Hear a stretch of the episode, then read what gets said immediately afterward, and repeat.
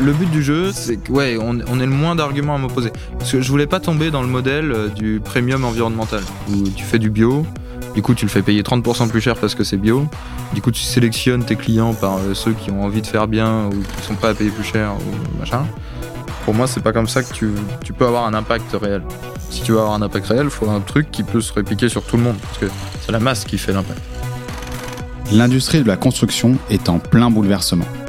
Nouvelles normes, utilisation des matériaux, consommation énergétique sont nos enjeux. Je m'appelle Richard Mita, je suis serial entrepreneur et CEO de Synax. Chez Synax, nous digitalisons l'industrie des matériaux de construction. Ma passion Le digital appliqué à des secteurs qui ne l'attendaient pas. Dans Les bâtisseurs, j'interviewe des visionnaires de l'industrie pour vous inspirer dans votre propre transformation environnementale, digitale et managériale.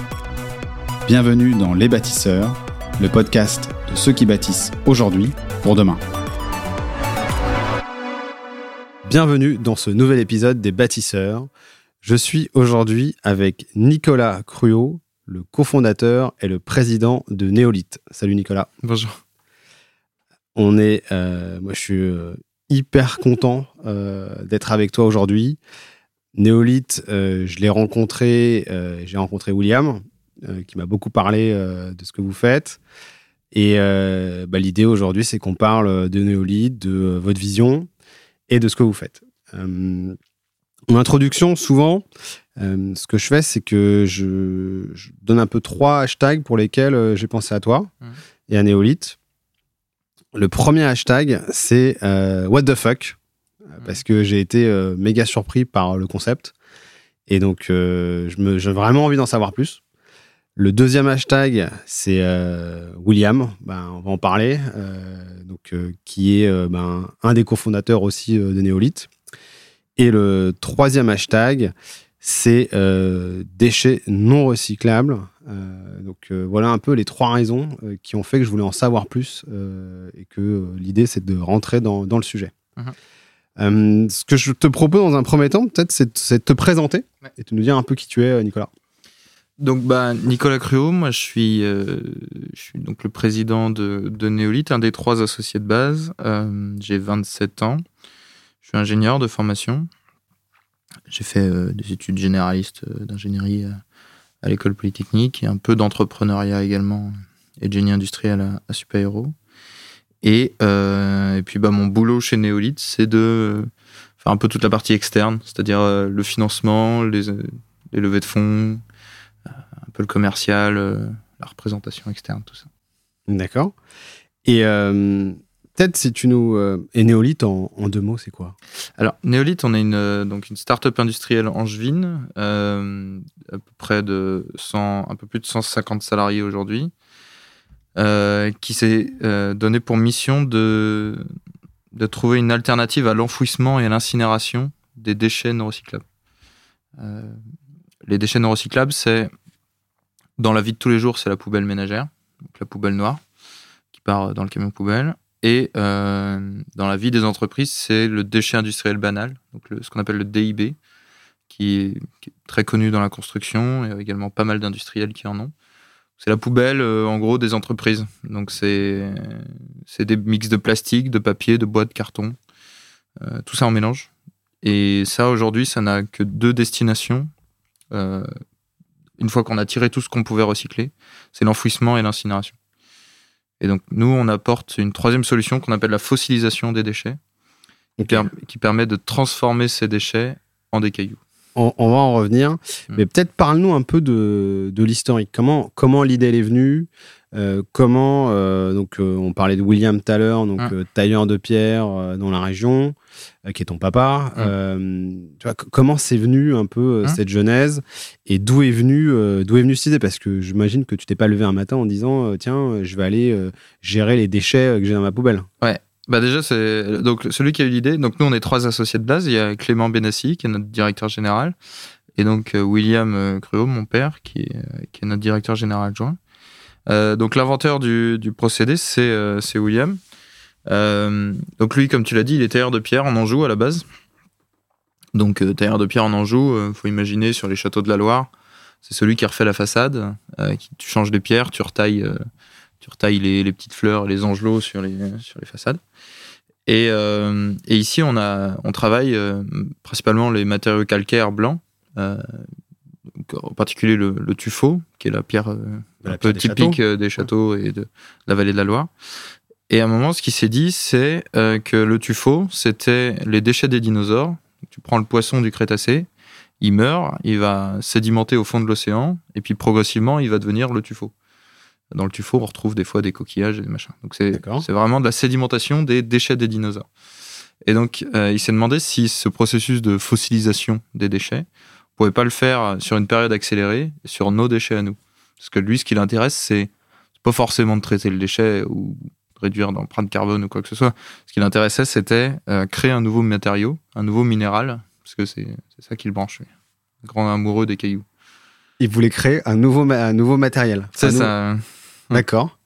Et donc, et là, toi, t'es es déjà polytechnique à ce moment-là C'est ça. Moi, je suis en euh, deuxième année euh, à l'école d'ingé. D'accord. T'as toujours voulu faire polytechnique, au fait, ou pas? Ou c'est juste, euh, tu es arrivé, Bah, t'es- de- tu t'es retrouvé euh, un peu de- super depuis bon le au lycée, des- euh, depuis le lycée, je me suis dit que euh, c'est ça que je voulais faire. D'accord. Après, contrairement à pas mal d'autres qui ont fait Polytechnique, j'ai pas de polytechnicien dans la famille. Parce qu'il y a quand même une, une petite reproduction sociale dans, dans cette école. Bah, Et, complètement. ouais. Et mais moi, je voulais faire ingénieur. Mes parents m'ont dit bah tiens, regarde l'école Polytechnique, euh, regarde si ça t'intéresse. Je fais bon oui, ça a l'air pas mal. Et puis bah, après, euh, Ok. coup de bol, on est réussi à rentrer. Quoi. Voilà, top. Et donc là, deuxième année de Polytechnique, donc euh, bac plus 4, exactement. T'es, euh, tu te retrouves euh, avec cette idée que William te met sur la table ou vous, vous échangez là-dessus ou c'est comment un Alors- peu le. Tu vois, parce que c'est, c'est quand même particulier de dire euh, j'ai envie de créer un nouveau mat- matériel, enfin matériau. Bah, en fait, mon père, il a toujours eu plein d'idées euh, qui étaient plus ou moins bonnes. Euh, moi, mon, mon rôle, c'est un peu de filtrer. Et, et là, et encore aujourd'hui peut-être. Euh, oui, bah, d'autant plus aujourd'hui. Et, et là, il- ce que j'ai senti, c'est que pour le coup, cette idée-là, elle avait quand même du potentiel. Quand tu la mettais en calcul, tu as des quantités monstrueuses de, de déchets à traiter. Et moi, ce qui me bottait principalement dans le truc, c'est l'impact environnemental qu'on pourrait avoir. Si demain je traitais tous les déchets, euh, on va dire, euh, qu'est-ce que ça représenterait en termes d'impact environnemental? Et donc, c'est le premier calcul que je me suis mis à faire.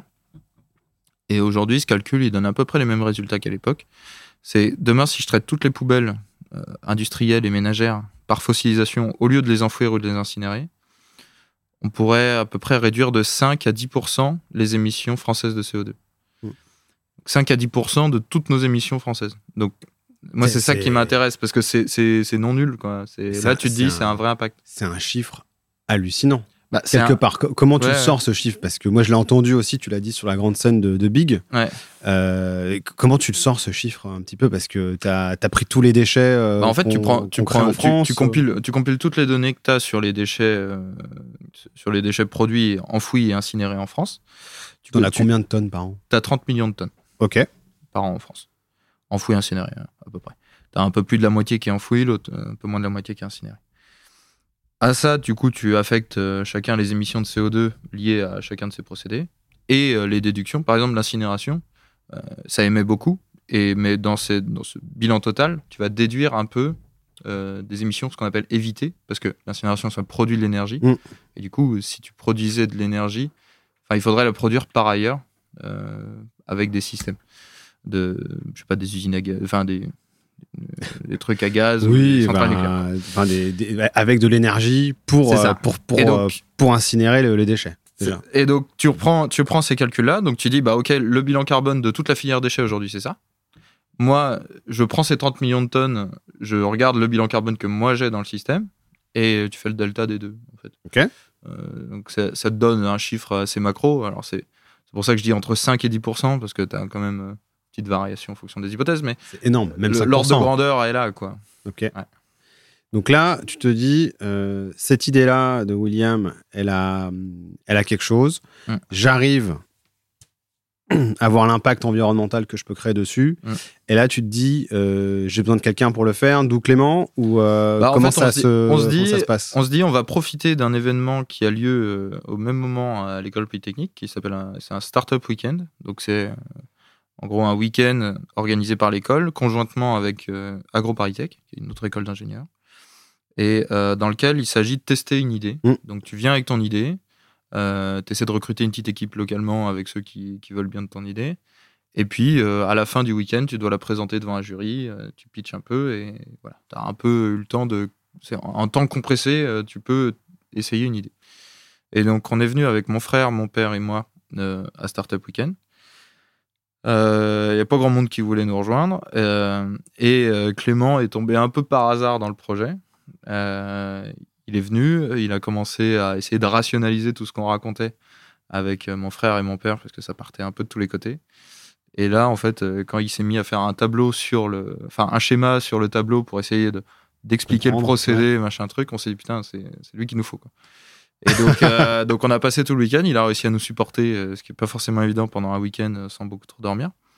Et à la fin, bah, du coup, on a proposé de continuer ensemble. C'est comme ça qu'on s'est trouvé. Et Ah du coup, aujourd'hui, c'est le directeur général. Donc, il fait bien son boulot de faire des tableaux et organiser. Et Luc, c'est lui, lui, il est super-héros. Enfin, agro, pardon. Agroparité. Pardon, ouais, excuse-moi, je, je confonds. là. Ok, ok, ok.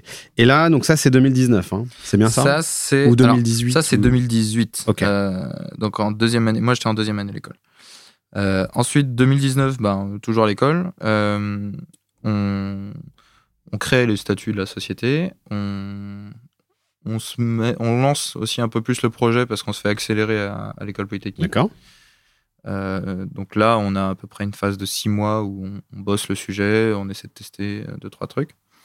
Euh, moi, mon père, par ailleurs, il essaie de bricoler un peu chez nous euh, à quoi Ton- ça pourrait ressembler la fossilisation. ton- ton père, il, était dans le milieu euh, donc, de tailleur de pierre. Il avait, il avait aussi. euh, il, faisait autre il avait une carrière ou pas? Non, non. non, a pas non, lui, il avait des compétences, on va dire, de formulation, D'accord. de- de- avec des liants minéraux, des bétons, tout ça. Donc ça, c'était ça. Il n'y avait pas de centrale à béton, non? Non, non, non. Ok, Non, non, le, le matos, c'était la cuisine, à la maison. ok, ok. ok. Il y a deux, trois mixeurs qui sont passés à la trappe dans le système. Grand dame de ma mère. Et, euh, et donc, euh, donc, lui, il essaye de son côté de bricoler des trucs, mais il a toujours son entreprise de taille de pierre. Enfin, il est artisan, quoi, donc ils sont, ils sont trois. Et euh, puis Clément et moi, on essaie de pousser un peu le côté business et marché. Et, et du coup, moi, à la fin, c'est finalement début 2020 qu'on s'embauche réellement. D'accord. Mon père lâche son entreprise. Clément et moi, on a fini nos études. Et du coup, on s'installe à Chalonne, là où on est là, pour euh, commencer l'activité.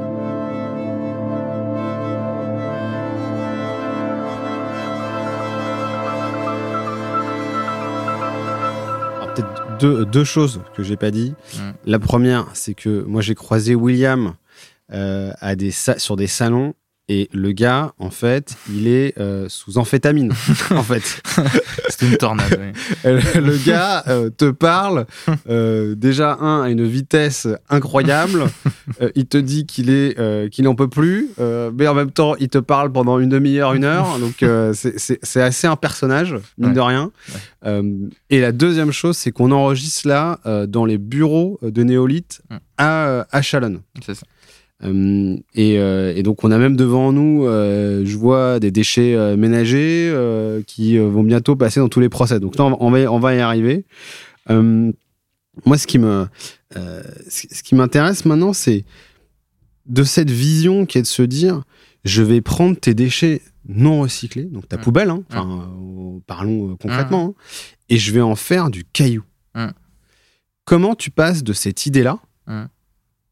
À un premier, euh, un premier proto. Donc euh, tu parlais de, de choses de mixeur, euh, donc du, marché, mais c'était quoi les, les- les quelques étapes? Et après aujourd'hui, on voit ce que c'est devenu. peut-être. Bah, L'idée, c'est quand même de se rapprocher euh, euh, du cycle de vie du poisson du Crétacé. C'est-à-dire, le poisson du Crétacé, quand il meurt, il va, euh, en gros, alors je suis pas géologue, hein, mais en gros, il va se fragmenter, il va mourir, il va se fragmenter au fond de l'océan. Donc ça, c'est une étape que nous, on a assimilée à une sorte de broyage. Essayer de, de créer des petites particules à partir des déchets. Euh, ensuite, euh, on va, il va commencer, les particules de poisson, elles vont commencer à se lier avec le fond marin, avec les minéraux. Donc là, nous, on s'est dit, euh, pour ça, pour transformer la matière sous forme minérale, il faut qu'on ajoute, nous, des liants minéraux. C'est la deuxième étape du procédé. Et, et in fine, la, la sédimentation, ça se fait par des couches successives de- qui s'accumulent au fond de l'océan, et donc ça crée beaucoup de pression sur les couches euh, d'en dessous. Et donc cette pression, on a essayé de la retrouver, et donc on a, on a mis en place des systèmes de presse euh, et tout ça. Donc c'est- pas plus con que ça. hein. Euh, donc l'idée, c'est d'essayer de regrouper un peu ces étapes, et donc au début, bah, tu fais avec le matos du bord, tu essaies de trouver des, mixeurs et des systèmes de broyage qui, arrivent à, aller assez fin. Euh, tu formules des liants qui peuvent convenir et puis euh, tu à la fin de faire un peu de pression comme tu veux. Et là, tu prenais euh, quoi comme déchet Tu prenais du déchet Non, pas du déchet alimentaire. Tu prenais. euh, Non, non, en gros, euh, tu prenais. nous, on, a, on, savait ce qu'était un déchet. on on s'adressait d'abord aux, aux déchets industriels. Donc, on savait à peu près ce qu'était un déchet industriel. C'est un truc a allez, euh, 20% de bois, euh, 35% de plastique. et du coup, on, on essaie de recomposer ça pour avoir toujours à peu près la même base de travail, pour pouvoir euh, être un minimum scientifique quand même. C'est-à-dire, tu as toujours le même déchet, tu essaies de lui faire faire euh, des choses différentes et tu regardes à la fin les résultats. Et donc, comme ça, tu peux comparer. Donc, c'est comme ça qu'au début, on a beaucoup reconstruit des déchets avant de s'attaquer aux déchets réels, c'est-à-dire euh, avec sa variabilité. Ok, donc au début, tu t'es dit, euh, en général, mon déchet, c'est euh, X% de ce que tu disais là, hein, X% de bois, X% de. De plastique, de papier, de plastique, de- carton. Ok. Et après, vous avez commencé à essayer ces liants, ces, ces différentes choses. Donc vous avez fait euh, un peu. de- Alors, je- rappelle-moi le, le mot pour dire euh, quand tu euh, quand tu fais des choses comme la nature elle fait. euh, C'est du de- biomimétisme. Ouais, c'est du biomimétisme que vous avez essayé de faire, c'est ça? Ah, c'est du géomimétisme. Du géomimétisme. Et, euh, et donc là, vous, vous arrivez à trouver un procédé qui marche en, qui marche en labo quelque part et vous vous dites maintenant on va l'industrialiser, c'est ça? Ouais, alors ton procédé au début quand il marche, il marche qu'à moitié parce que déjà il marche pas sur des grandes quantités. Euh, les matériaux que tu sors, les granulats que tu sors, c'est des vrais granulats minéraux, donc il faut qu'ils soient utilisables par la construction. Et pour être utilisable, il faut que mécaniquement et environnementalement ils soient bons. Donc au début ça marche pas. Euh, tes granulats, euh, c'est de la craie quoi. Tu, tu sors, comme quoi? tu veux. tu sors du euh, tu sors quoi? Du 0,4 tu sors du Ouais, c'est ça. Bah t'essaies de faire. tu, tu sors quoi comme gradula sans déconner d'être bah, comme ça c'est ça, là, on faisait des petites. euh, on, on essayait de faire des sortes de petites boules, mais euh, c'était vraiment pas très résistant, quoi. Et, euh, Ah, tu le mets pas dans du béton quoi. non, bah, tu peux le mettre dans du béton, mais bon, ton béton, il va pas, prendre quoi. un coup dans la tête. Donc, donc non, au début, c'était plus compliqué, mais ce qu'on essayait de faire, c'était de paralléliser la R&D. C'est-à-dire, à la fois pouvoir monter en puissance sur le procédé, et donc sur sa fiabilité, sur les tonnages qu'il pouvait prendre, et en même temps, euh, monter en puissance sur la résistance des matériaux. Et tu vois, là, c'est pas très bon pour les auditeurs, mais je, je te donne un caillou. Et euh, là, aujourd'hui, c'est un granulat qui a déjà plus de, plus de propriétés mécaniques, qui, est, au- qui, est- Incroyable. qui peut aller dans les bétons euh, sans, sans perturber la, la résistance des bétons. Et ça tu le mets dans un béton mais qui va qui va pas sur euh, qui, Alors- va, qui va sur un béton pour euh, pour euh, pour des pour des Lego quoi. On Ou fait pour pas- ou ouais, pour on les fait- pour les trucs de voirie, c'est ça C'est ça, on fait pas les meilleurs des bétons aujourd'hui. Oui. Euh, le viaduc de mais- Millau, j'irai pas le faire tout de suite, on est d'accord. Non, mais les grands ouvrages, tu les fais pas aujourd'hui. De toute façon, la norme ne te permet pas de le faire de toute Non, façon. dans tous les cas, Mais quelques années. avant. mais t'es considéré comme un granulat recyclé ou pas Alors non, moi Ou t'es considéré comme quoi je suis considéré comme pas grand chose parce que dans la, quand tu regardes la norme, en fait, granulat recyclé, même granulat artificiel, c'est des granulats qui sont d'origine minérale. ah, Donc t'es ni un granulat artificiel, ça. ni un granulat recyclé. Donc moi aujourd'hui, autre chose. ouais, c'est ça. Et donc là, on est en train d'essayer de définir un peu ce qu'on est, mais euh, mais ça t'empêche pas. En fait, on a fait, nous, on a fait des, des études directement sur les bétons issus de l'utilisation de nos granulats. Ça, ça t'empêche pas de, de faire des démonstrations sur ces, sur ces choses-là.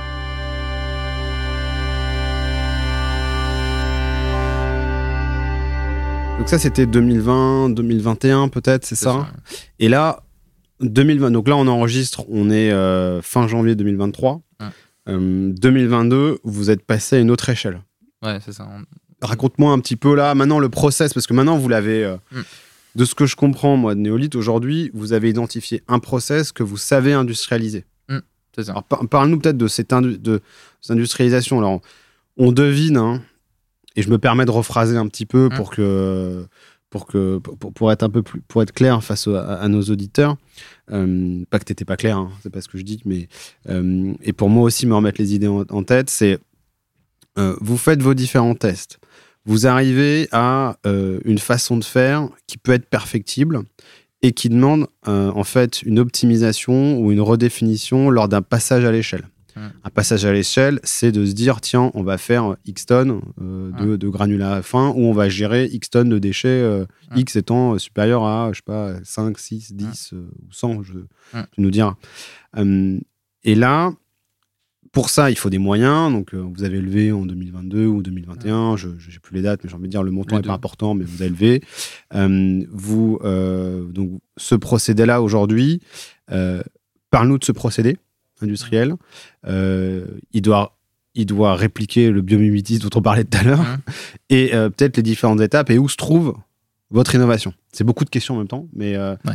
euh, vas-y, peut-être parle-nous Bah de ce projet industriel déjà. Donc l'idée du procédé, c'est une première étape qui est l'étape de broyage, une micronisation. Donc on passe d'un déchet qui est une taille entre, entre 10 et 80 cm à peu près. Euh, à la fin de l'étape de broyage, il est en dessous de 500 microns. Ok. Taille de particule. Tu as un broyeur euh, du marché pour ça. Tu as plusieurs broyeurs Oui. du marché. En gros, tu as une série de broyeurs.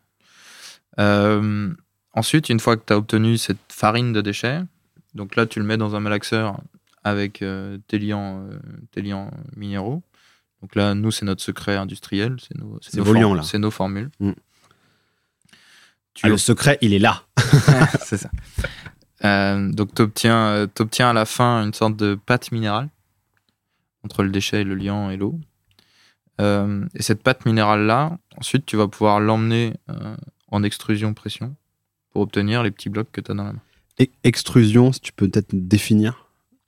Bah, extrusion, c'est comme pour faire des pâtes, quoi. Euh, tu as, une pâte en entrée, euh, tu mets en forme en sortie, en pressant dans une, dans une filière à la fin. Très bien.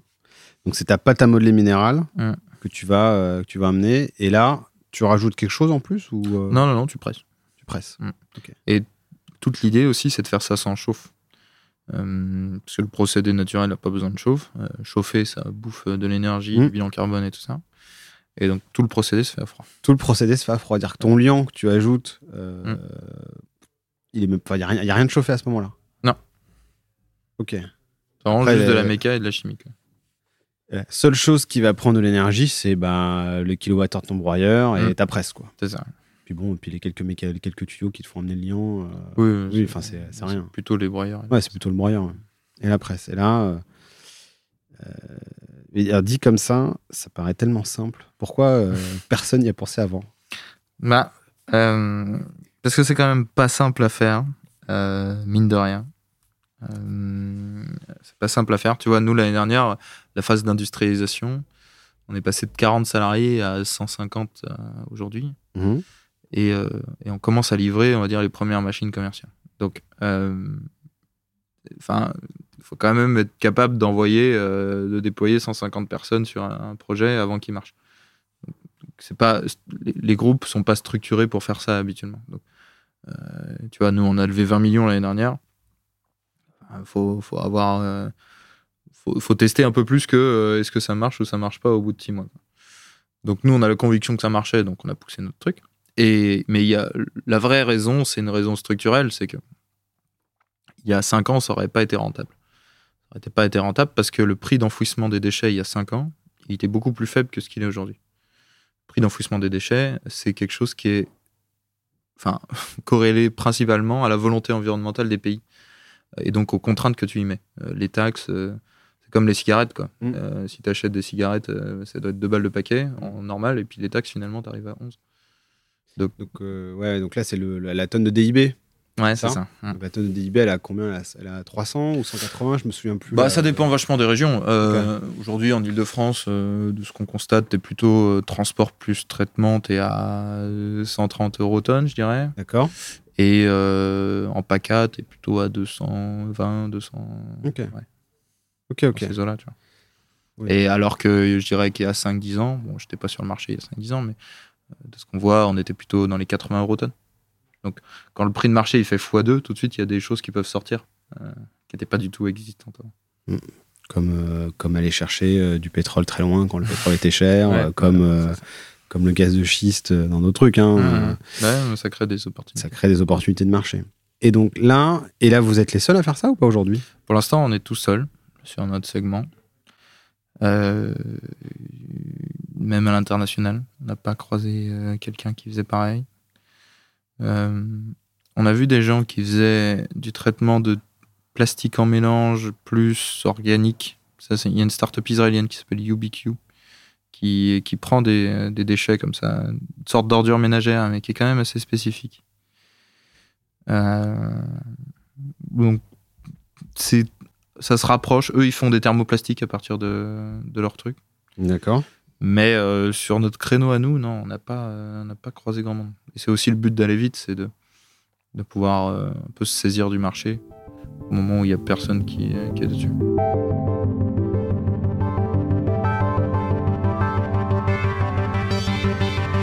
Et avant vraiment hein, de, de encore rentrer dans, dans le détail de, euh, de ce que vous proposez, de votre, Ouais. votre business, euh, modèle et ainsi de suite, puis de comprendre hein, un petit peu comment vous voyez, euh, je me posais une question. Quand les acteurs t'ont vu arriver, Mhm. ils n'ont pas un peu halluciné C'est-à-dire que, euh, tu vois, tu arrives un peu euh, l'étudiant euh, euh, polytechnicien qui te dit que ben, il va transformer tes déchets en granulats quand tu allais voir, euh, tu vois, des, euh, Mhm. Des grands type des Veolia ou des Colas ou des gens Mhm. comme ça et de se dire, mais euh, le gars, il a, il a rien compris ou... Bah, alors, dans le monde du déchet, le risque euh, quand tu arrives avec une nouvelle idée, c'est qu'il y a plein de gens qui ont eu des idées, qui ont plus ou moins marché, souvent pas marché. Et du coup, l'écosystème est un peu vacciné auprès des solutions miracles. Donc, toi, tu arrives avec ton truc, le mec, il te regarde, et il fait Bon, ok, très bien. euh, on va- essaye donc, et puis tu verras bien que le déchet, finalement, c'est pas si simple. Donc, euh, donc c'est la première réaction. La deuxième réaction, c'est euh, euh, ça n'a pas l'air très compliqué ton truc. si, ça pouvait, si on pouvait le faire, on l'aurait déjà fait. Sauf qu'ils ont oublié, quand, quand, tu dis, quand tu dis ça, tu oublies que ça se trouve, ta, R&D a proposé ça il y a 10 ans, mais économiquement, ça n'avait aucun sens. Donc peut-être que c'est juste passé à la trappe. Et donc, donc oui, non, les- premiers qui nous ont fait confiance, c'est plutôt les entreprises familiales régionales, qui elles, dire, elles sont un peu plus entrepreneurs, parce que le, le gars qui a la tête, euh, il, il est aussi opérationnel, donc il, Il a- comprend. C'est ça, il, il comprend, il peut miser sur des choses. euh, voilà, il- puis c'est plus des relations humaines. Donc on s'est beaucoup euh, sou- soutenu par, par ce genre de- d'entrepreneurs au début, ce qui nous a beaucoup aidé. C'est qui, tiens, votre premier, euh, la, per- la, la première boîte avec qui euh, vous avez pu échanger, bosser euh? Alors, je pense que la tu, tu, tu faisais première référence boîte- à quelqu'un, là, tu penses à quelqu'un, je crois. Bah, je, pensais à plusieurs personnes. Euh, la, la première entreprise du déchet avec laquelle on a vraiment discuté, c'est euh, une entreprise toulousaine qui s'appelle Corudo, D'accord. qui fait de la collecte et du tri. Et euh, avec Olivier Ponty en particulier, son, son président. Donc lui, il nous a énormément aidé parce que quand on est passé à l'échelle pour traiter des vrais déchets, c'est en particulier avec ces déchets qu'on a commencé. C'est pas les déchets d'à côté, mais bon, euh, faut trouver des. Pas les déchets en juin. non. Et euh, Mais parce qu'il n'y en a pas. En fait, ils sont, ils sont, ça, ils en sont fait, tellement on- bons en recyclage euh, dans le et, coin. et sinon, des, de l'autre côté de la barrière, du côté des granulats, des carriers qui nous ont bien accompagnés au début, c'est les carriers du coin à côté de chez moi. là. C'est le groupe Hervé et le groupe Courant. Ouais, bien sûr. les- Courant, ouais, courant TP, courant, ça, bah, connu, ouais. ils sont juste à côté là, ils sont euh, au bout de la rue. D'accord. Et donc, euh, donc Courant eux, et Hervé, euh, ouais.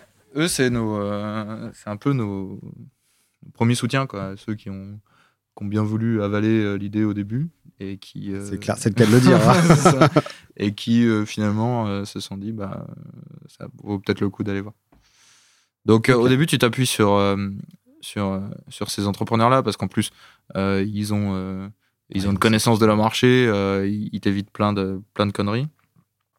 Et là, tu vois, aujourd'hui, les, les grands groupes, maintenant qu'on a quelque chose à montrer, bah, c'est le meilleur moment pour eux. Parce que avant, ils savent pas forcément bien Mm. gérer euh, ce genre de choses.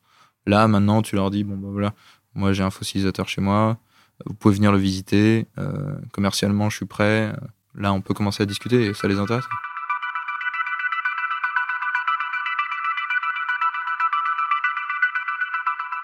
Vous avez donc passé à l'échelle votre procédé de, de fossilisation, donc euh, fossilisateur que vous avez mis, enfin Mm.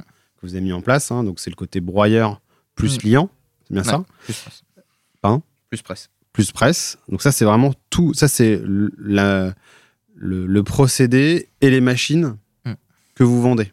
C'est ça Ou Alors, euh, Alors, ou alors modèle juste que- ouais, alors, on va rentrer dans le modèle économique juste après. Alors juste, donc il y a le fossil, il y a la partie broyage. Donc le- la partie fossilisation, c'est le côté euh, broyage, euh, liaison. Liaison. et Pression. pression. Et ensuite, donc tu as les granulats que tu fais. Et tu fais qu'un type de granulat. Tu fais plusieurs types de granulats. je fais un type de granule. Tu fais quoi comme granulat Tiens, du, euh, Bah, là, je fais du. Je crois que je dois faire du 10, euh, 10 14 ou un truc. Ok. Ouais, non, mais hyper clair. Et donc, euh, et euh, donc ça, aujourd'hui, vous êtes, vous avez démontré que vous êtes capable de faire ça. Mm. Maintenant, comment, quel est ton business model derrière? Comment tu fais de l'argent avec tout ça? Le modèle économique, alors, il a changé, mais aujourd'hui, c'est euh, un modèle économique de prestation de services où tu as un centre de tri, tu as des déchets, tu, tu collectes du DIB, tu en tries un certain pourcentage et tu as un refus. Normalement, tu dois payer au site d'enfouissement le transport et l'élimination de ce refus. Moi, ce que je te propose, c'est je m'installe chez toi avec un fossilisateur, tu me prêtes un bout de terrain sur ton terrain. Euh, je monte mon fossilisateur sur place, je monte mon bâtiment. Tout ce que je veux, c'est que tu puisses me raccorder à l'électricité. Et une fois que j'ai mon fossilisateur, euh, chaque fois que tu veux passer une tonne dedans, euh, tu me payes à la tonne. Donc toi, t'as pas investi sur mon fossilisateur, t'as pas, pas de capex à mettre, euh, t'as rien à faire. Et juste, t'as une prestation de traitement à la tonne traitée, au même titre qu'un site d'enfouissement ou un incinérateur te ferait, euh, de façon à, à être le plus. On a fait ça de façon à être le plus, euh, plus raccord avec le modèle économique déjà pratiqué par les clients. Et euh, l'avantage d'être chez toi, c'est que j'évite des coûts de transport. Le fossilisateur t'est dédié aussi, c'est-à-dire que des capacités, de- tu sais que tu as des capacités de traitement qui sont prévues. Euh, on contractualise sur plusieurs années avec, avec des prix aussi que tu connais dans le temps. Dans une époque où les, les prix d'enfouissement s'envolent, c'est assez rassurant pour euh, pas mal de gens d'avoir ces prix maîtrisés. Et également, euh, le dernier avantage, c'est que tu es, vu que tu as ton fossilisateur à domicile pour quelques années, tu es plus tributaire d'un système où, où finalement les, les centres d'enfouissement sont en, pas dire en monopole, mais en, en position assez dominante euh, Quasi sur, monopole sur le tu peux- marché. Tu peux le dire. Et, euh, et donc, quand tu es centre de tri, tu pas forcément d'envie d'être euh, tributaire du centre d'enfouissement, qui potentiellement, en plus, appartient À tes concurrents. à tes concurrents. Donc là, tu leur, op- tu, tu leur offres une porte de, de sortie aussi pour sortir de, de ce système-là.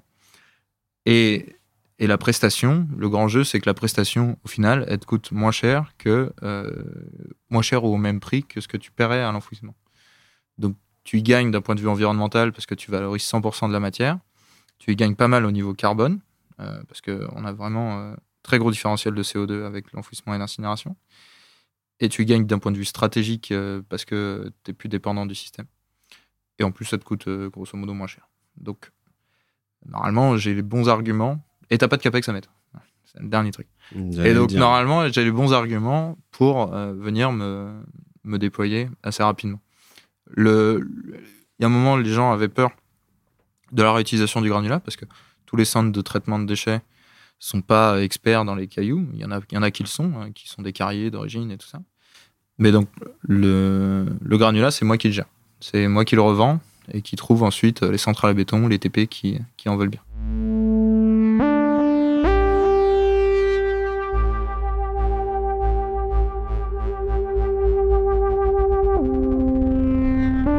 Là, toi, tu, tu pars du principe que tu fais une offre qui ne peut pas être refusée. Quelque part. Bah, euh, si, euh, si le gars, il a pas de terrain, si. oui, machin. non, mais, Mais ouais, j'essaie de me Aujourd'hui, un centre de tri, il a un peu de terrain. Bah, c'est ça. Voilà. Le, le but du jeu, c'est de. C'est ouais, on, on est le moins d'arguments à m'opposer. Parce que je voulais pas tomber dans le modèle euh, du premium environnemental, où tu fais du bio, du coup, tu le fais payer 30% plus cher parce que c'est bio. Du coup, tu sélectionnes tes clients par euh, ceux qui ont envie de faire bien ou qui sont prêts à payer plus cher ou machin. Pour moi, c'est pas comme ça que tu, peux avoir un impact réel.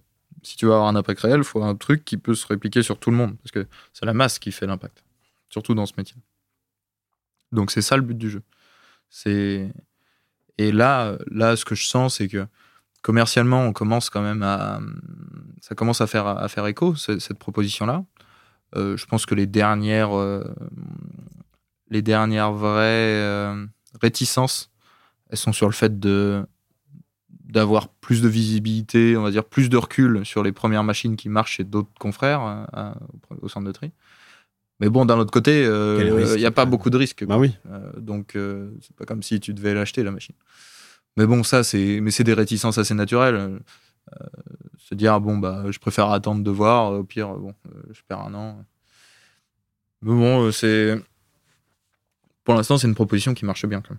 Et, euh, et si jamais tu n'arrives pas à, à retraiter les déchets, ce, qui n'est pas le cas, hein, mais si jamais Mhm. c'était le cas, bah, c'est toi qui prends le risque de, de le, le surcoût de l'emmener dans.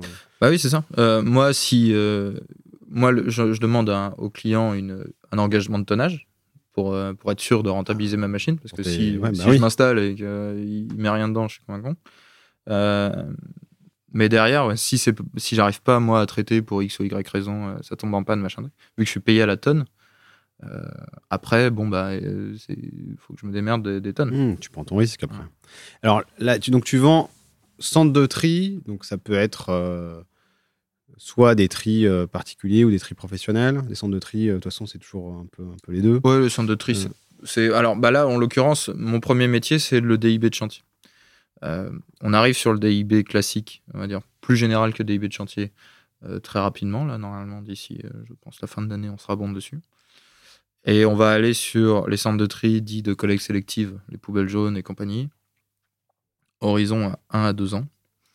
L'objectif, moi, affiché, c'est euh, de pouvoir traiter également l'ordure ménagère d'ici euh, à peu près 2 ans, d'un point de vue industriel au même niveau qu'on Ok. en est sur. Ah, donc aujourd'hui, c'est vraiment le DIB, donc c'est ce qui vient dans des bennes. Des bennes en pyrrole ou des bennes euh, qui sont posées sur chantier. C'est ça. Ok, où là, où il n'y a pas de pré-tri qui est fait ou. euh, Bah, le pré-tri si- ici, il est fait. déjà par fait, le- ouais. Il est fait. bah, non, en fait, il y a un tri à la source normalement qui Mhm. doit se développer avec la REP. Ensuite, ces bennes-là, elles sont collectées et envoyées sur les centres de tri Mhm. des, euh, des, grands, des grands opérateurs du tri. Et c'est ces centres de tri-là qui sont mes clients. Et là, par exemple, tu as, des noms de centres de tri comme clients? Bah, euh, le. partager? Euh, Qu'est-ce que je peux partager? Typiquement, le. On a le groupe, euh, on a le groupe Cheval qui nous a pris un, qui a un carrier dans la Drôme, qui est en train de monter des centres de tri, qui nous a pris un fossilisateur. Le premier que j'installe chez le client euh, à côté d'Angers, là, qui va tourner d'ici 15 jours, c'est le, c'est le fameux euh, Hervé et Courant. D'accord. En train de monter un centre de tri. Après, euh, j'ai j'ai pas le droit encore de communiquer sur euh, Sur les beaucoup, autres beaucoup d'autres Ok. personnes. Non, on l'a fait le podcast. On l'a, on l'a fait trop tôt dans l'année là. le- le podcast.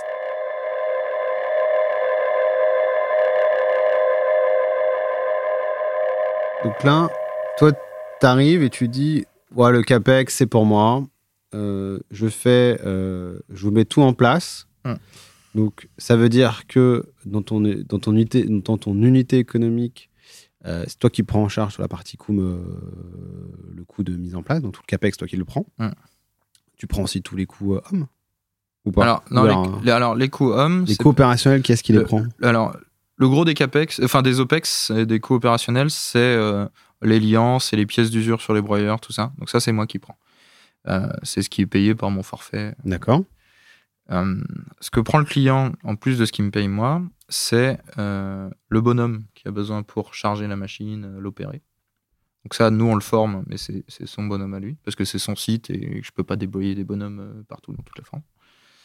Et euh, également, c'est son électricité, parce que c'est son site également. Et donc, la règle de calcul, c'est de se dire, quand je te dis qu'on est inférieur ou égal au prix d'enfouissement, c'est on se cale par rapport euh, à la somme de tous les coûts que lui il perçoit. Il y a mon forfait, mais il y a aussi ses coûts opérationnels. Et donc toi, tu as un prix qui varie en fonction des régions Bah, j'ai un prix où je suis confortable et, euh, et j'ai un prix aujourd'hui où si je veux rentrer dans certaines régions, oui, euh, je dois me faire beaucoup plus mal. Euh, sachant que si je me fais mal de ce côté-là, je le retrouve par les augmentations des prix d'enfouissement qui arrivent Oui. et donc où je peux suivre. Et, et là, c'est combien par exemple que tu fais Tu factures ton prix catalogue hein, sans si, si tu peux communiquer? Bah, du coup, j'ai pas de prix catalogue. Donc, euh, ça, c'est en fonction. euh, puis ça, joue vachement aussi sur euh, les opportunités de tonnage à moyen terme. Enfin, tout comme tout commercial. Je- D'accord. T'as pas un ordre de grandeur à nous donner ou Non, non, bah, ce que je te dis, c'est grosso modo, tu t'en tires pour moins cher que. Ok. que. Ok, super. Et, euh, et donc toi, tu dis, euh, je prends les coûts euh, de, de CAPEX, je te le vends, je te vends un service. Ouais. Et derrière, tu vas revendre le granulat. C'est ça. Et ce granulat, aujourd'hui, tu le revends donc au TP du coin ou au centralier du coin. Ou, et là, aujourd'hui, tu attends d'être reconnu comme granulat donc, dans, ta, dans ton domaine, qui n'est donc ni artificiel ni recyclé. Non, t'as pas besoin. Ou, ou comment tu fais là? Parce que, parce que je pense que pour les Lego dans le béton, il n'y a peut-être pas besoin. Pour, euh, Bah, c'est ça. pour, Pour tous certaines choses, tu n'as peut-être pas besoin. Bah, mais... Au début, on va aller chercher euh, là où on est homologué, c'est pour tout ce qui est non structurel dans le béton. Donc, le non structurel, t'as pas besoin de grand chose. On a nos, on a nos, on a nos études techniques euh, validées par le CSTB qui, qui disent que ça pose pas de soucis, tout D'accord. va bien. Euh, et pour consommer finalement, on consomme assez, on produit assez peu de tonnes de granulats comparé à des carrières. Parce que des tonnes de DIB, il y en a pas, de déchets, il y en a pas. enfin, même s'il y en a 30 millions de tonnes à l'échelle française, des granulats de carrière, on doit en consommer euh, 450 millions de tonnes. Ouais, il y en a beaucoup plus. oui. Donc, euh, je, je serais toujours une petite fraction de ces, des- des granulats. Et donc, consommer des matériaux, dans des, même si les usages sont restreints à premier, dans un premier temps, c'est pas très compliqué. Euh, le gros intérêt moi que j'ai, et l'argument commercial pour vendre mes granulats, parce que c'est pas les meilleurs cailloux du monde tout de suite, euh, ils sont, on va dire, euh, moyen moins aujourd'hui en termes de propriété mécanique, c'est leur impact carbone. Euh, la fossilisation, ça séquestre du carbone. Donc, les granulats, c'est des petits puits de carbone. Ça se traduit par un bilan carbone qui a, en gros, par, tonne de granulats, pas dire de conneries parce que je vais me faire taper dessus chez moi en interne, mais on est en ordre de grandeur dans les moins 300 kg de CO2 à la tonne. Ouais, donc tu vends, euh, Bah, tu vends en même temps une sorte de, euh, Bah, de je- compensation naturelle. euh, C'est ça, en fait, toi, quand- si tu es, si t'es un central, central béton, toi, tu veux faire des bétons bas carbone. Donc, tu, tu vas essayer de sourcer des, des, peut-être des ciments bas carbone. du tu- ciment froid, là, comme, comme on voit là, les gars d'Hoffman. C'est ça, typiquement, ouais. chose. Donc tu, tu sources ton ciment bas carbone ou ton ciment, bon, tu fais ce que tu peux. Ensuite, tu vas mettre des granulats qui ont un impact carbone normalement à peu près nul dans ta formule de béton. Moi, ce que je propose, c'est de dire, bah, les granulats, je t'en substitue une partie par des granulats qui ont un impact carbone négatif. Et donc, quand tu fais le bilan comptable de ton béton, tu dis, ah bah, en fait, mon béton, il est moins carboné qu'un béton qui n'aurait pas eu ces granulats. Et c'est un ordre de grandeur non nul, parce que aujourd'hui, si tu substitues à peu près euh, 30% de, des granulats dans une formule de béton, avec mes, avec mes granulats, tu divises par deux l'empreinte carbone du béton. Euh, parce que moins 300 kg de CO2 à tonne, c'est beaucoup. euh, pour Oui, c'est énorme, ouais. Euh, tu vois, les travaux qui ont été faits sur, sur la carbonatation des, des granulats recyclés, comment ça s'appelle Fast carb et tout ça, je ne sais Mm. pas si tu en as entendu parler. Je crois que les ordres de grandeur, c'était plutôt moins 30 kg de CO2. Ah oui, donc là c'est autre chose hein, quand même. C'est ça. Moi, c'est plutôt dans le domaine, on va dire, des bétons. on est dans les ordres de grandeur de séquestration, de- plus dans la théorie de ce que faisaient les bétons de chanvre ou les bétons de bois. Parce que la- le, le piégeage de carbone que j'ai, c'est issu du bois et du papier et du carton qui est présent dans le déchet. D'accord. Donc finalement, c'est comme si je t'avais minéralisé du bois dans le déchet et que c'était, il était sous forme de granulat minéral et que tu pouvais l'utiliser dans un béton. Et donc tu utilises ça sans contrainte supplémentaire par rapport à des granulats naturels, mais tout en bénéficiant de cette capture de carbone. Ah, c'est bon ça. Bah normalement, Quelque part. c'est- normalement c'est pas mal. ouais. Et, euh, et donc ça, ça intéresse quand même pas mal de, de centrales à béton. Parce que aujourd'hui, euh, si tu es capable de vendre du béton euh, bas carbone euh, sans surcoût et tout, euh, sans, et sans trop t'en- t'emmerder dans tes formulations, euh, tu t'en tires bien. Parce que c'est ce que demande le marché, la RE 2020 et tout ça. Ah, Là, là, tout le monde, tout le monde, tout le monde, tout le monde demande ça en fait. Mm.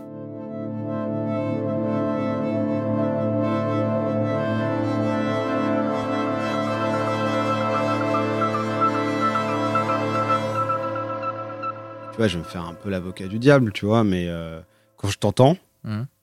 je me dis, euh, le gars, il arrive, il a une solution euh, de, qui te permet, un, d'avoir un impact de fou sur notre impact carbone via nos déchets. Qu'en plus, il fait en sorte que dans les constructions qu'on va faire à l'avenir, on soit encore moins polluant, entre Mhm. guillemets. Je me dis, il est où le loup, quoi? Ouais, Excuse-moi hein, de dire ça Ouais. comme ça. Et, je, et, et, et je te titille un petit peu. Mais euh, je me, vraiment, je me dis, il est où le loup Tu vois, est-ce qu'il y a quelque chose dans, euh, tu vois, dans, dans l'unité économique quelque part que je vois pas, tu vois euh, et, et, sûrement, il n'y en a peut-être pas, tu vois. Et, mais je, tu vois, j'essaie de, j'essaie de voir. Je me dis, c'est, ça a l'air d'être trop beau pour être vrai. Tu vois? Moi, je pense que un des trucs fondamentaux, c'est qu'il y a un gros coup de bol sur le timing. On a pondu, on a lancé le projet, on n'était pas du tout alerte sur l'écosystème, exactement comment ça bougeait, à la fois sur les prix du déchet, sur les orientations carbone du bâtiment, machin. On s'est lancé là-dedans, on s'est rendu compte avec le temps qu'on était dans un écosystème super favorable, et que le timing était très bon. Mais, euh, mais je te dis, tu mets 5 ans par, avant, je suis pas bon, et tu me mets 5 ans plus tard, c'est peut-être déjà trop tard. Donc, euh, je pense que le, la clé de tout, c'est que, c'est que le timing est bon. C'est pour ça qu'on cherche à aller vite, pour pas perdre cette fenêtre. Et, et peut-être, juste pour qu'on ait peut-être une, une, ordre de grandeur, tu vois, une, un, un fossilisateur, euh, c'est quoi l'ordre de grandeur du, de, de coût de, du de, de, de, de l'usine de... Les CAPEX? Ouais. Alors, les CAPEX, c'est mon problème. Donc, euh, ça, c'est pareil, ça fait partie de mes coûts euh, de mon côté. Euh, par contre, les chiffres que je peux te donner là-dessus, c'est le capacité de traitement. Aujourd'hui, un fossilisateur standard, ça fait à peu près 10 000 tonnes par an. Ah, c'est pas beaucoup, ouais. Bah, 10 000 tonnes par an, ça permet Bah, d'adresser. mais- Bah, quand tu fais des cailloux, c'est pas beaucoup. Ouais. Quand tu traites des déchets, en fait, ça permet d'adresser des centres de tri. Euh, et de pas avoir à collecter les déchets de plusieurs centres de tri. Alors forcément, il y a des centres de tri qui font euh, 50, 100 000 tonnes de refus de tri. Euh, Ceux-là, euh, soit on multiplie les fossilisateurs, soit euh, de toute façon, assez rapidement, on va réussir Ouais, à faire des choses plus grandes. Euh, L'intérêt de faire des petits fossilisateurs, entre guillemets, c'est de pas euh, de s'entraîner industriellement sur des choses qui sont relativement simples à gérer. Euh, parce que c'est compliqué pour une start-up de se mettre à... Enfin, on n'est pas technique, quoi. on va pas monter des usines à 50 euh, ou 500 millions d'euros de capex euh, comme ça. Enfin, c'est- en dehors de notre niveau de complexité. Donc là, ce qu'on veut, c'est standardiser ces petits fossilisateurs-là, commencer à les déployer, apprendre bien notre métier là-dessus, et ensuite, une fois qu'on est confiant, monter en tonnage euh, pour pouvoir euh, solutionner des, des problèmes de, de gens qui sont plus gros. Mais les gens qui sont déjà très gros, finalement, avoir un fossilisateur de 10 000 tonnes sur un flux de 50 000 tonnes, finalement, c'est une façon d'essayer aussi. Tu vois. Ouais, Ça carrément. pas très cher. Surtout qu'ils n'ont pas acheté. Donc demain, quand on sera capable de faire plus cher, moi, je pourrais venir remplacer mes machines. Mmh. Puis tu trouveras le, le bon business model à ce moment-là en plus. Et, et ton granulat aujourd'hui, tu le revends combien? L'idée, Prix c'est du de le marché vendre au ou- prix du caillou. ouais. Donc quoi, 10 euros la tonne ou à peu Bah, près euh, en oui, moyenne Ça dépend des régions. Oui. C'est- aussi là-dessus que tu fais ton équipe. Tu vois, quand tu es en Ile-de-France, le prix de traitement de déchets il est moins cher, mais le prix du granulat est plus cher. Donc ça te permet d'équilibrer un peu ton modèle. Mmh, carrément. Et aujourd'hui, ton client préféré, c'est un, c'est le centre de tri ou c'est euh, aujourd'hui les, les gens qui incinèrent ou euh, les municipalités qui veulent euh, Moi, c'est les centres de tri. C'est les centres de tri, ouais, les centres de idéal. tri. Euh, ce que j'observe aussi, c'est une, euh, c'est quand même une assez forte euh, attaque du marché par les gens des matériaux. Euh, alors la REP aussi est un syndrome de ça. C'est la REP, c'est quand même les gens des matériaux qui viennent pour prendre la possession des, des matériaux du recyclage. Peut-être parle-nous un peu plus de comment toi tu vois la REP. Tu vois Bah, La REP, moi, je la vois comme un, un bon vecteur d'amélioration des qualités de tri. Et, euh, et moi, étant euh, le maillon après le tri, plus il y a de flux qui sont triés, plus le refus de tri est, est, on va dire, standardisé, homogène, tout ça. Et plus c'est facile pour moi de les passer dans le fossilisateur. Donc, euh, moi, je suis. On discutait tout à l'heure encore avec quelqu'un de, de la REP. Pour moi, c'est on, a, on tire dans le même sens. Enfin, on, on va, on va dans le même sens. REP, c'est responsabilité producteur. hein. C'est ça. Et euh, quand tu dis que tu discutes avec quelqu'un de la REP, c'est genre quelqu'un d'éco-minéraux ou euh, quelqu'un encore d'autre Non, c'est moi, un éco-organisme. avec un éco-organisme. hein. Oh, D'accord. De toute façon, il y a, il y a quoi? Il y a deux, trois éco-organismes hein, qui sont sur le coup de la REP, si je ne me trompe pas. hein. Ouais. Euh, ok. Et, et euh, ouais, de toute façon, ça, tout ça, ça va dans le bon sens aujourd'hui. Oui, façon. oui. et, euh, mais mais je, je te dis, je pense qu'on est à. on- Enfin, moi, j'observe que, par exemple, les carriers, les carriers en premier lieu, et les agences de négoce de matériaux et tout ça, sont en train de rentrer dans le monde du déchet, se disent, bah, je traite déjà des- du déchet inerte, Mm. j'ai des plateformes un peu partout, euh, je pourrais aller chercher le non inerte, le DIB, et, euh, et ma techno est en fait un bon outil pour eux. Parce que tu installes ça sur ta plateforme, tu traites, euh, tu tries ce que tu peux trier, tu fossilises le reste. Les granulats, c'est ton métier à la base. Donc, tu as tes carrières, tu as tes centrales à béton. Même La les- boucle se fait bien. quoi. Tu peux même les mixer avec tes, tes granulats que tu fais. Comme C'est ça, ça, tu euh, fais des super gammes de Mhm. granulats décarbonants. Donc ça, ça aujourd'hui, c'est quelque chose qui, nous, commercialement, on observe beaucoup. Et il y a une vraie volonté, et une partie de nos clients, c'est ce monde-là. Il y a une partie de nos clients, c'est euh, le monde traditionnel du déchet aussi. Parce que eux, ils, euh, ils sont quand même soumis aux contraintes de capacité d'enfouissement. Mhm. Et bah, quand tu perds des capacités d'enfouissement, tu es moins serein sur euh, comment te débarrasser de tes déchets à la fin de l'année.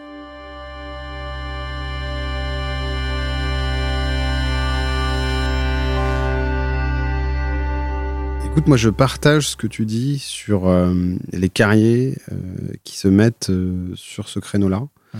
On le voit, hein, tous les grands groupes ont lancé ou sont en train de lancer une forme de, de tri sur certaines de leurs carrières, que ce soit d'abord via le- la terre inerte, hein, via les Ouais. remblais, et là de plus en plus bah, les outils comme vous vous proposez. Alors, je sais pas si ça allait jusque-là, mais, mais en tout cas, on les voit aller sur ce milieu-là. Ça, c'est clair. Parce qu'ils ont la compétence vrac. hein. Ouais. Ils ont la compétence d'aller distribuer euh, aussi euh, les matériaux à la fin. Et puis, ils sont des doubles flux assez naturels. Tu, envoies des matériaux sur les chantiers, tu récupères les. Ah, bien sûr. Et, puis plus, et mieux c'est trié euh, Mm. sur chantier, mieux c'est pour eux. euh. Mm. Donc euh, on va, on va, on va peut-être avoir une, une nouvelle vague de carriers qui sont en train d'arriver. Ouais, bah, je pense, moi. Je pense parce qu'ils ont, ils ont quand même, ils sont bien armés pour aller faire face aux, aux acteurs existants, hein, qui ont aussi leur, euh, leur position forte. hein, mais, mais je pense que les carriers et les acteurs des matériaux en général sont en train de se réveiller sur leur capacité à saisir de ce marché. Et, euh, et si on parle un petit peu de toi, euh, moi j'ai lu ou j'ai regardé euh, ce ce que tu disais. hein, on- ta- vision, c'est euh, 25 fossilisateurs en 2023, une centaine en 2024. On est sur des croissances assez importantes. Oh, J'en ferai pas une centaine en 2024, non. Oui, mais Même moi, j'annonce mais- pas ça. Mais disons que le, le principe est de dire c'est c'est la direction que tu prends, la tendance que tu prends, elle est celle-là. Ouais, ouais. Le- Que, tu, que tu sois à pas x4 mais à x2, que tu sois pas Ouais. à x10 mais à x. Enfin, tu vois, j'ai envie de dire. De- c'est- les tendances de start-upers, ça. Voilà, faut, mais- faut mais alors, faire toi, attention. Comment tu te positionnes toi là-dessus, tu vois, parce que on n'est pas un milieu de start-upers, tu vois. Mm. On n'est vraiment pas ça en plus, tu vois. Ouais. Euh, et toi, comment tu te positionnes là-dessus? Comment tu, tu vois un peu l'avenir? Bah nous, on a construit l'entreprise pour pouvoir euh, assumer cette hypercroissance. Donc, euh, si on embauche autant de personnes, c'est parce qu'on doit internaliser beaucoup de métiers si on veut aller vite.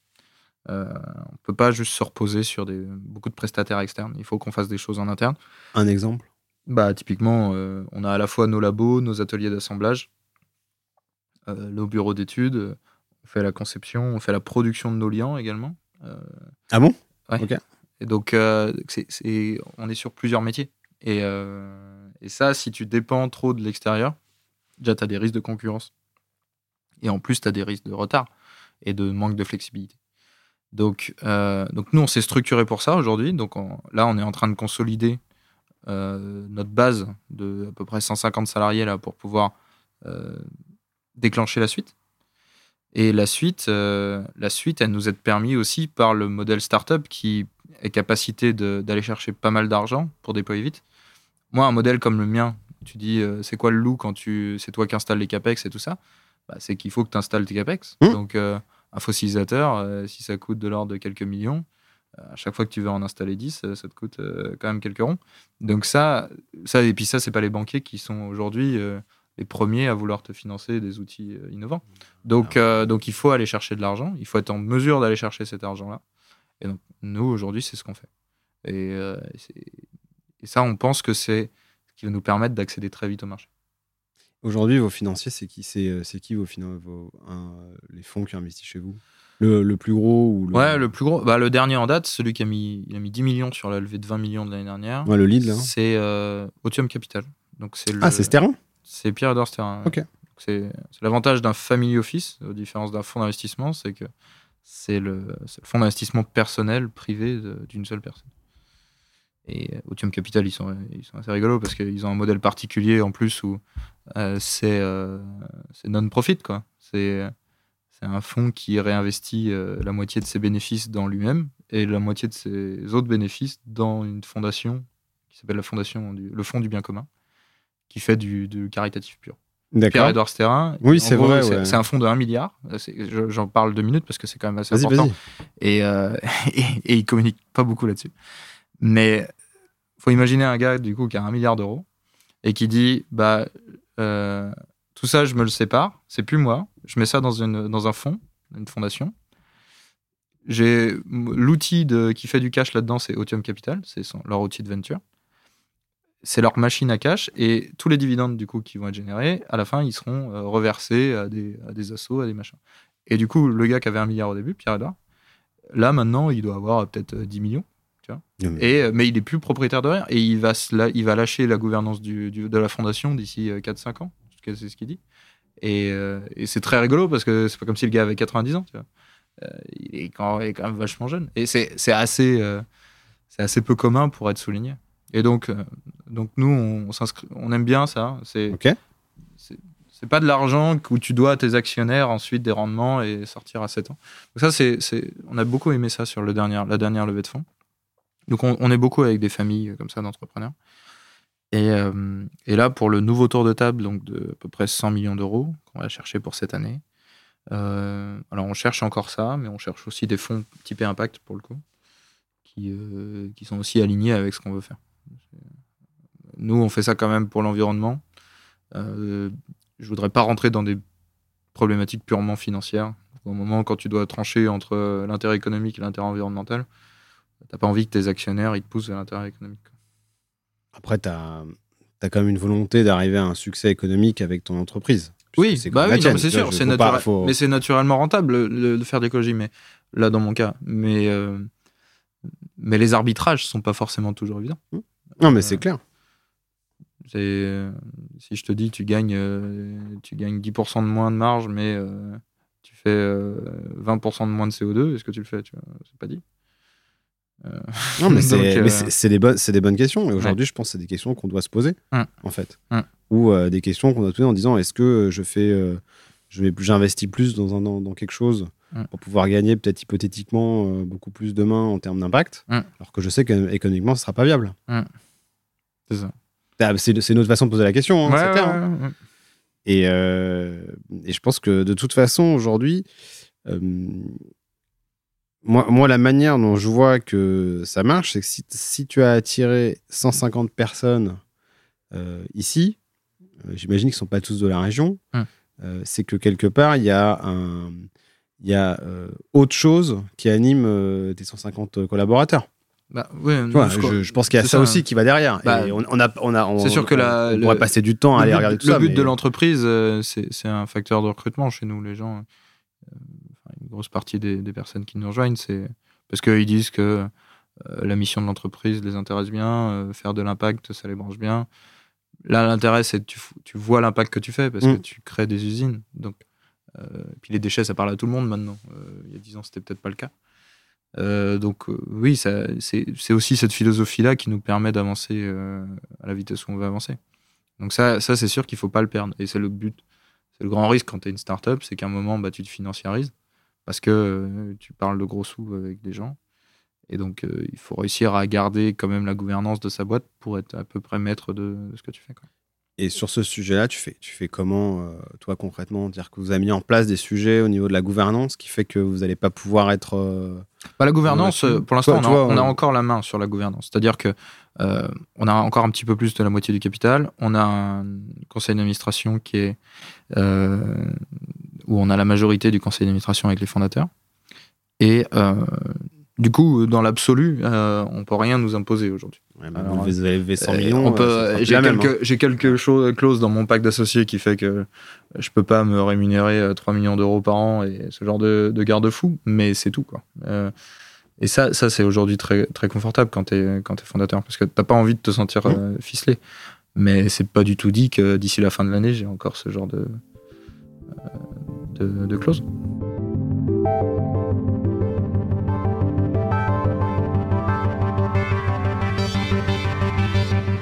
Moi, j'avais une autre question qui était un peu plus sur euh, ta, ta vision, euh, tu vois, de, de, de- de ton métier, tu vois, à 10 ans, ou, ou de ce milieu, tu vois, autour des Mm. déchets. On te- toi, tu dis que, tiens, il va y avoir une sorte de, euh, que les, les carriers vont vraiment ar- ar- arriver. C'est une des choses là, que tu, tu Ouais. partageais tout à l'heure. Est-ce que tu vois autre chose ou est-ce qu'il y a d'autres choses que tu veux partager avec nous euh, là-dessus ou sur, euh, tu vois, un- si on, par- si on donne, se donne un Ouais. peu de prospective? Ouais, bah moi, les grandes tendances que je vois, c'est pour moi, l'enfouissement, ça, ça a vocation quand même à décliner très fortement, en plus des premières lois qu'on a eues. Euh, Aujourd'hui, l'enfouissement, je crois que c'est 17 millions de tonnes sur les 30 millions de traités. Euh, dans pas mal de pays européens, ça se réduit à. Enfin, c'est quasiment rien. Euh, la trajectoire, quand même, voulue par les gouvernements successifs, c'est de très fortement réduire ces capacités-là. Donc, grosso modo, dis-toi que tu auras toujours à peu près autant de déchets. Ça, c'est les différents rapports qui nous le disent. Pas plus. Alors peut-être sûrement plus, sûrement plus, mais si on est optimiste sur le niveau de recyclage, on se dit bon, à peu près autant de déchets ultimes.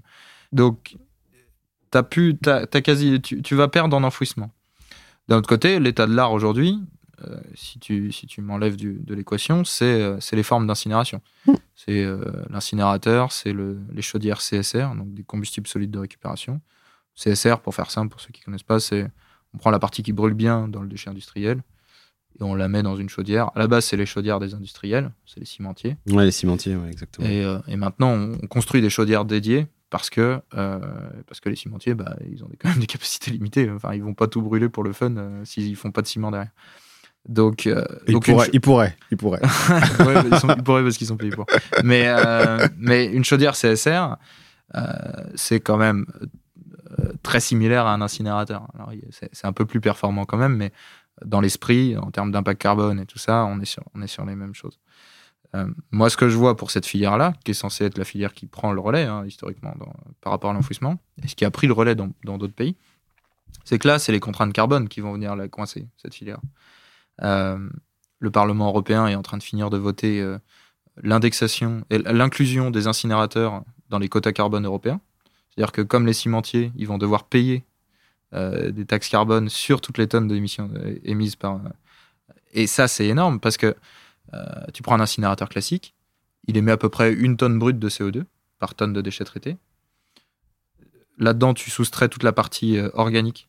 Donc, tu arrives à peu près à une demi-tonne de CO2 fossile par tonne de déchets traités. Et bah, c'est-à-dire que si aujourd'hui le prix du carbone il est à 80 euros la tonne, un Mhm. peu plus. C'est-à-dire que factuellement, dès que le- dès que l'incinérateur il doit payer sa taxe carbone, il se prend plus 40 euros la tonne de, de- de tarification. Et ça, le prix du carbone, euh, il n'a pas vocation à beaucoup baisser en ce moment. Oui. Donc, il va y avoir un effet assez fort euh, d'impact prix, d'inclusion de tous ces systèmes de- d'incinération. Et donc, ça, cette filière-là, elle va prendre quand même un, coup dans la tête. Et, et moi, j'alerte aujourd'hui tous ceux qui sont en train de monter des chaudières, euh, CSR en particulier. Les, euh, faut envisager dans, les dans la- le business plan de la chaudière que à 5-10 ans, euh, les, les coûts augmentent très fortement par rapport à ce qui était prévu, justement avec l'inclusion de ces taxes. Et, et là, où je, là où je trouve ça dangereux, moi, d'investir dans des outils comme ça, qui s'amortissent peut-être, je sais pas, en 20 ans, c'est que qui te dit que dans 10-15 ans, tu as encore le droit d'émettre autant de CO2 pour produire de l'énergie. Parce que la vocation d'une chaudière CSR, c'est pas de traiter du déchet, c'est de produire de l'énergie. Sauf que produire de l'énergie avec un tel impact carbone, euh, peut-être que dans 15 ans, la politique française et européenne elle dira bah non, c'est plus possible, on passe tout en, en- en énergie renouvelable, nucléaire. Mmh. Et donc, pour moi, la filière, et, mais j'en discute beaucoup avec les gens du déchet, la filière incinération, les gens du déchet voient ça principalement comme une solution temporaire euh, en attendant que. Euh, moi, je mettrais un petit peu d'attention sur le temporaire, parce que c'est fondamentalement incompatible avec des objectifs de neutralité carbone, parce que tu émets quand même pas mal de CO2. Et euh, si tu te retrouves dans 10 ans avec un actif que tu n'as plus le droit d'utiliser, Ah bah, alors que tu avais prévu de l'amortir sur 20, euh, ça fait mal. t'es un peu coincé. Quoi.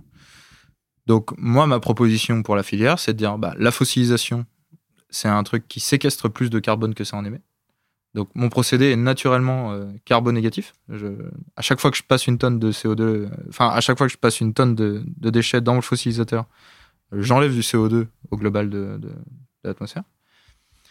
Et donc, je dis, bah, au lieu de faire de la filière déchets une filière de valorisation énergétique, qui n'est pas forcément optimale sur les déchets non recyclables, parce que émissions fossiles, faites de la filière déchets une filière de séquestration carbone. Et là, là tu es sûr que tu es dans le move euh, sur les 50 prochaines années. Euh, la séquestration carbone, il n'y a pas beaucoup de façons d'en faire aujourd'hui. Si tu peux faire d'un secteur entier un secteur qui est carbonégatif, c'est top tu vas pas te prendre, tu sais que tu vas pas te prendre des politiques contraires. Alors que si tu investis aujourd'hui dans l'incinération, si tu as investi dans l'enfouissement, c'est compliqué quand même. Mais là, tu sais pas quand même comment va évoluer le milieu. Donc moi, ma prospective long terme, c'est ça. Et c'est ce qui c'est ce qui permet aux gens, à mes investisseurs aussi, de croire que je suis dans le sens du courant. Et peut-être que le courant, tu peux le bloquer un peu, mais à un moment, c'est mmh. lui qui gagne. Quoi.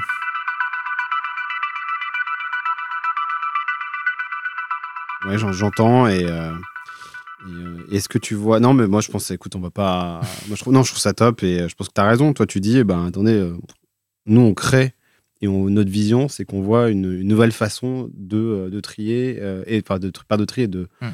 de on, propose une autre façon de traiter le déchet ultime hum. et, et, qui est en plus carbonégatif. Hum. Bah, c'est simple comme proposition. Non, mais c'est simple et c'est beau, mmh. enfin, quelque part. Tu vois, moi, je trouve ça simple je trouve ça beau. Euh, et euh, et, euh, et franchement, rendez-vous dans 10 ans mmh. pour, pour voir où est-ce qu'on en est, tu vois, à fond, quoi. Tu vois, c'est quelque part, tu vois. Et bah écoute, moi, est-ce que tu veux peut-être rajouter d'autres choses sur la prospective ou T'es pas obligé, hein. C'est juste. c'est ça que j'ai en tête principalement. Et alors, bah écoute, euh, top. Moi, je, je, finis euh, mes, mes, interviews avec deux questions. Mhm. Euh, la, première, c'est est-ce que tu as, tu vois, une personnalité ou un acteur ou quelqu'un d'inspirant dans, dans, le secteur que tu voudrais, tu vois, mentionner, quelqu'un qui t'a un peu inspiré pour bah, dans ce milieu-là, à travers soit pour dans le, dans le côté managérial, soit dans le côté innovation, tu vois, un peu libre cours, quoi dans le secteur. Euh, Ou en dehors du secteur. Hein, spécialement. Alors, moi, à chaque fois qu'on me demande une personne inspirante, je suis toujours un peu comme un con. Mais euh, là, le mec qui me vient, par rapport à justement tout ce qu'on vient de dire sur la prospective euh, carbone et compagnie, c'est. J'invite tout le monde à lire les, ouvrages de, Jean Covici, qui, qui a le mérite d'être assez factuel et. Et et qui pose des, calculs et des ordres de grandeur pour se donner des, grandes trajectoires. Mm. Et donc, et moi, c'est aussi ce que j'aime faire. Hein. C'est, on a le même type de formation. C'est, d'essayer de raisonner, euh, on va dire long terme, en prenant en compte euh, les contraintes qui arrivent, les contraintes structurelles qui arrivent sur les secteurs. Et le secteur déchets, les contraintes structurelles, quand on se pose deux minutes, on les voit bien arriver. Et donc, à partir de là, il faut prendre les bonnes décisions, investir dans les bonnes choses. Et donc, euh, moi, j'aime beaucoup sa façon, sa façon de communiquer. Et, je trouve qu'en ce moment-là, il est en train, avec sa BD et tout, il a, bien années. Donc, je suis assez, euh, je suis assez impressionné par ce qu'il a réussi à faire. Et finalement, il a réussi à démocratiser ce langage écologique, mais concret. Euh, bien plus que tout ce que tous les autres qu'on peut, le faire avant. Puis il est avec son bateau de pèlerin, il est avec son bâton de pèlerin depuis des années et des années. Ouais, hein. ouais il a charbonné un peu. Ah, c'est clair. Hein. On le voit tourner. Hein. Et là, je pense qu'il est, il a, enfin, en tout cas, son discours est rentré aujourd'hui dans la tête euh, ah. mainstream. Euh, et, et, la façon de réfléchir aussi. Ouais, et ça, c'est pas une évidence. C'est pas une évidence. Et toi, tu vas jusqu'à ne plus prendre l'avion et tout, comme il fait, le, ce côté un peu extrême mm. qu'il a Ouais, bah, la dernière fois que j'ai pris l'avion, malheureusement, c'était quand même pour aller un peu loin. On a été au Japon faire de la prospective. Euh. D'accord. le problème du Japon, c'est que tu peux pas aller, euh, tu peux pas envisager conquérir ce marché si tu y vas pas, parce que c'est a priori euh, ce qu'on m'a expliqué, c'est que c'est des gens qui aiment bien quand mmh. même voir les gens. Et mais oui, moi, je, on s'interdit nous dans la boîte de faire des, des Nantes-Marseille en avion. On prend le, on prend la voiture, on rentre à quatre dedans, on prend le train, mais c'est des choses qui sont quand même pas ultra contraignantes une fois que tu mmh. tu t'es dit qu'en fait si tu sors euh, l'avion du domaine du possible oui. envisageable bah euh, c'est juste que tu vas pas à Marseille tous les deux jours et, euh, et, dernière question si bah écoute on déjà tu, tu, as déjà rencontré Jean Covici ou pas? Je l'ai déjà rencontré non j'ai surtout vu ses, conférences c'est comme si tu demandes à un fan s'il a déjà rencontré. Euh, bah en tout cas, sortie d'un concert. Tu, peux l'inviter, tu peux en profiter de cette, cette, podcast pour l'inviter et visiter euh, le site de Néolith. En tout cas, ça. Ouais, euh, ouais, non, mais je, l'interpellerai quand j'aurai des trucs un peu plus structurels à proposer que juste montrer ce qu'on fait nous. Très bien. Et, et, si tu devais résumer un peu l'heure qu'on vient de passer ensemble en, en trois hashtags, tu dirais quoi? Oh là. Euh, tu vas me coincer là. Non, non, mais c'est pas, y a rien à coincer. C'est simple. Trois mots. Bah, je dirais que c'était c'était précis, euh, prospectif et euh, je sais pas. Voilà, t'en as deux. ok, parce bah que- écoute, Non, mais parce que pour le coup, euh, c'est l'avantage aussi d'être sur un podcast assez spécialisé.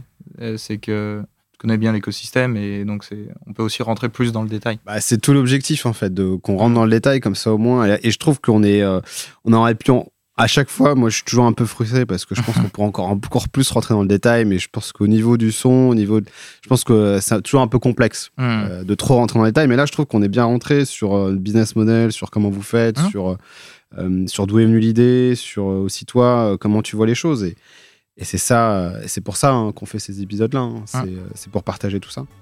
Bah écoute, précis et prospectif. Parfait.